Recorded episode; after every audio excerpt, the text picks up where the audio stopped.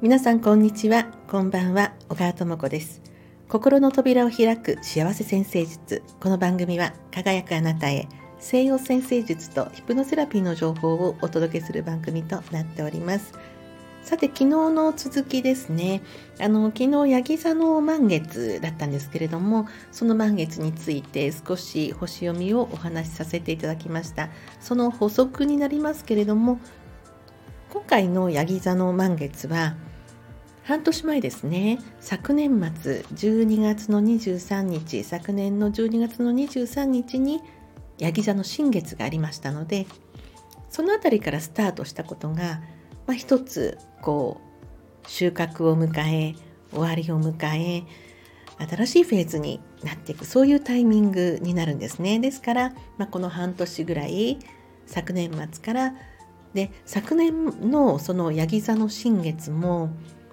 なんか自分らしく何かをスタートするっていう星の配置だったんですね。ですからこう自分なりに始めたことやあの自分なりに計画したことやこう自分を前面に出して行ってきたようなことが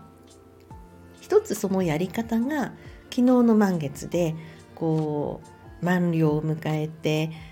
これをさらにバージョンアップしたいなっていう感覚ですとかあこれはもう終了させてもいいなという感覚をお持ちになってる方も多いんじゃないかと思いますね。で実際にまあ半年も1年が過ぎたところでそういうこう気持ちも起こりがちなところですしであの昨日あ今日ですねあのマドマーゼル愛先生のオフィスに訪問したというこう YouTube を上げましたので、えー、概要欄にリンクを貼っておきます。ご興味ある方はねあの裏話みたいなそういう話をねしているあの YouTube ですのでよかったらご覧になってください。でその中でも話してるんですけれども私もそのマドマゼル愛先生のアイアストロロジーというグループ活動をしていることでその中での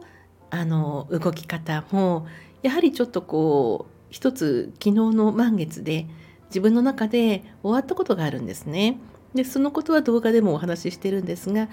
あの毎週火曜日に動画をアップしてるんですけれども来週の火曜日から少し方向性を違った感じでやっていこうと思っています。そしてこのあの音声配信の方では割とその個人の活動だけに個人あの焦点を絞ってましてその仲間と活動しているアイアストロロジーとのこう接点ですとかそういったのをどういう配分でやったらいいのかなってことはこうよくこう自分の中で整合性が取れなかったのであちらはあちらこちらはこちらという感じで進めていたんですが、まあ、どれも自分の一部なのでそういうふうにかたくなになることもないかななんていうことを少し思い始めました。ですのであのやはりこう星の配置からして皆様の中にもこれまでこういうふうに思い込んで突き進んできたけれどもあそこまで力入れてこう歯を食いしばってこうやらなければっていうようなことでもなかったんだっていうような気づきが生まれた方もいらっしゃるかもしれません。でそのふと力が抜けた時にポンと実はいいアイデアが浮かんだりとかするわけですよね。でヤギ座っていうとどうしてもこう歯を食いしばってやる感じになってきますのでねここで一つ力を抜いてあそっかそんなあの凝り固まったことじゃなくてよかったんだってあのそういう感覚になる方もいらっしゃるんじゃないかと思うんですよ。それはあのすごいチャンスですので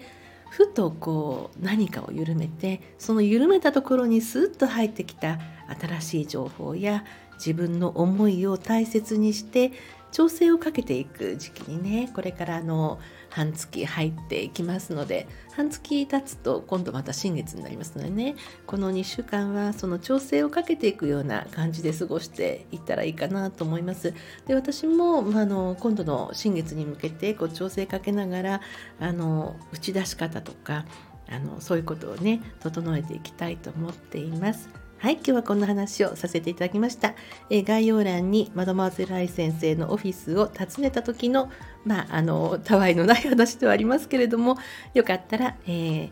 YouTube の方もご覧になってください。はい、ありがとうございました。お相手は星読みの小川智子でした。また次の放送でお会いいたしましょう。